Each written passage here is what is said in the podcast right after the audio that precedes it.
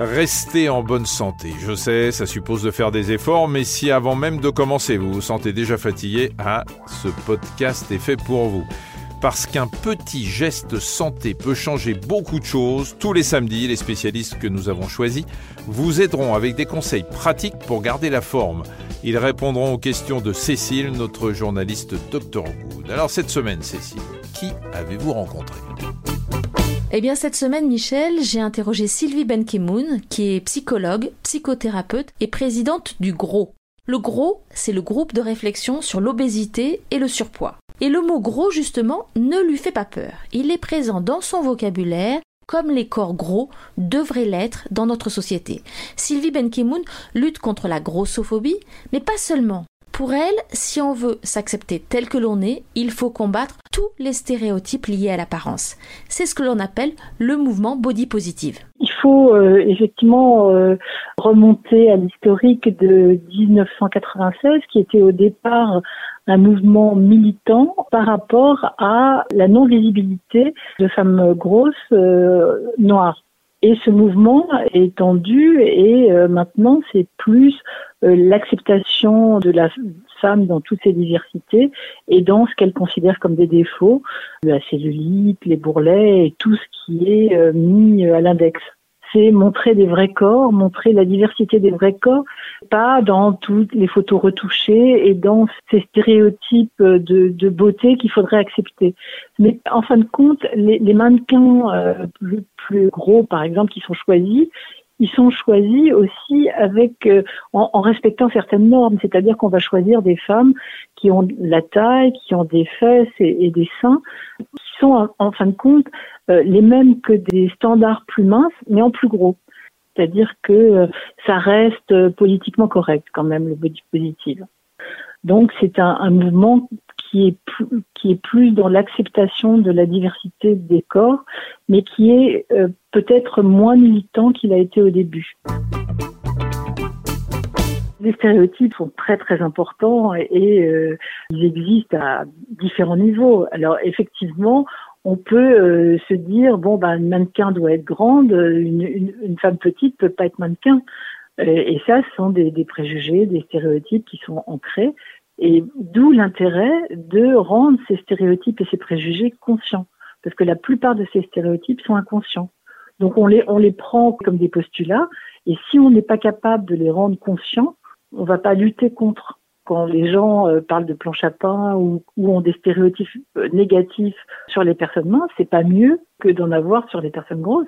Et donc, je crois que vraiment, euh, il faut lutter contre tous les stéréotypes de l'apparence, contre le devoir d'être beau ou belle. Pourquoi on devrait être beau ou belle euh, à tout prix? Enfin, c'est quelque chose d'incroyable tout ça. Au nom de quoi il faut être beau? Il faudrait que euh, dans les magazines on montre tous les corps, qu'il n'y ait pas toutes ces photos retouchées. Il faudrait que on arrête d'être dans un climat aussi alarmiste par rapport au poids il faudrait euh, euh, que les étudiants en médecine apprennent un petit peu ce que c'est que l'obésité, qu'on leur montre à quel point souvent ils ont euh, des préjugés, des stéréotypes qui desservent les personnes et qu'ils n'alertent pas de, de, façon aussi virulente tout débordement de poids. Il faut agir sur plusieurs leviers, c'est-à-dire que c'est pas juste les personnes qui vont se dire ah il faut que j'accepte ce, ce, ce, poids parce que ça c'est compliqué de, de, le faire tout seul dans un environnement qui est hostile à tout ce qui euh, dépasse des normes.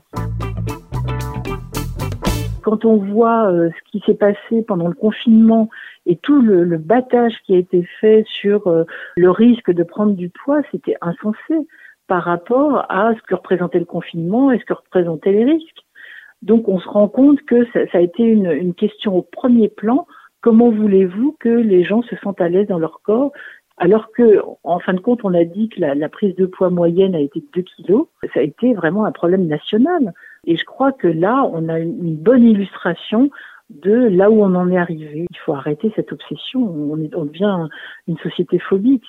Cette période, donc après confinement et euh, début maillot de bain, exacerbe en plus toute cette peur par rapport à l'apparence, par rapport au fait de se mettre en maillot de bain, d'aller se baigner. Enfin, il faut regarder ça quand même avec euh, de façon critique. Ça, ça en devient presque risible. Le mouvement aujourd'hui euh, body positive peut porter ses fruits par rapport à ces complexes incroyables qu'ont toutes les femmes qui ont l'impression qu'elles sont, elles n'ont jamais le corps qu'il faut. Parce que les personnes ont besoin de se retrouver dans des corps visibles. Quand on voit euh, des corps standardisés, des personnes qui n'obéissent pas à ces standards euh, se sentent isolées et s'isolent. Le fait d'avoir ces représentations, on va banaliser ces différentes représentations et on va euh, permettre à des gens de ne pas se sentir euh, uniques, isolés et puis euh, hors du champ social. Ça peut avoir un impact sur l'estime de soi, mais je pense que effectivement l'origine politique du début aurait un impact plus grand parce qu'en fin de compte c'est un combat féministe. C'est un combat sur la place de la femme et son obligation d'être belle, son obligation d'être représentative. Donc ça s'inscrit dans un combat beaucoup plus large et vraiment éminemment politique. C'est important aussi que les hommes se retrouvent dans cette diversité. Je pense que c'est un combat aussi pour les hommes, mais en fin de compte, le devoir de beauté, il est beaucoup plus grand euh, chez les femmes. Et ce qu'il y a, c'est que la tolérance par rapport à l'apparence est un peu meilleure chez les hommes. C'est-à-dire que un homme, on va dire, à un certain moment qu'il est enveloppé, alors qu'une femme, dès qu'elle a la, moindre petite rondeur, on va la trouver hors norme. Les femmes sont plus victimes de grossophobie que les hommes, mais cette grossophobie existe dans la mesure où on met un jugement moral dans le fait d'être gros. Donc ce jugement moral de laisser aller se retrouve chez les hommes et chez les femmes. Donc dans la mesure où les préjugés attribuent des qualités, enfin négative par rapport à la grosseur, ça touche aussi bien les hommes que les, femmes, mais la, demande d'une apparence parfaite ou standard chez les femmes est bien plus importante. Et très curieusement, c'est dans, les pays européens, euh, c'est en France que l'obésité est la moins importante, et c'est en France, par exemple, qu'il y a le plus de chirurgie euh, gastrique pour euh, réduire l'obésité. Je pense que la tolérance est moins importante en, en France que dans d'autres pays européens peut-être, euh, bon, bah, la France est quand même le pays de la mode, et quand même le pays où euh, effectivement on exporte la mode à la française, la, façon de vivre à la française, et peut-être que ça, ça a une influence aussi sur la tolérance à l'apparence et euh, l'incitation à la minceur. Bon, en clair, si vous rêvez depuis des années de porter un maillot de bain de pièces, lâchez-vous, faites-vous plaisir. Après un printemps plus que compliqué et dans l'attente d'une rentrée qui ne s'annonce pas simple non plus, un brin de body positivisme sera le bienvenu. Allez, bon week-end à tous et bonnes vacances.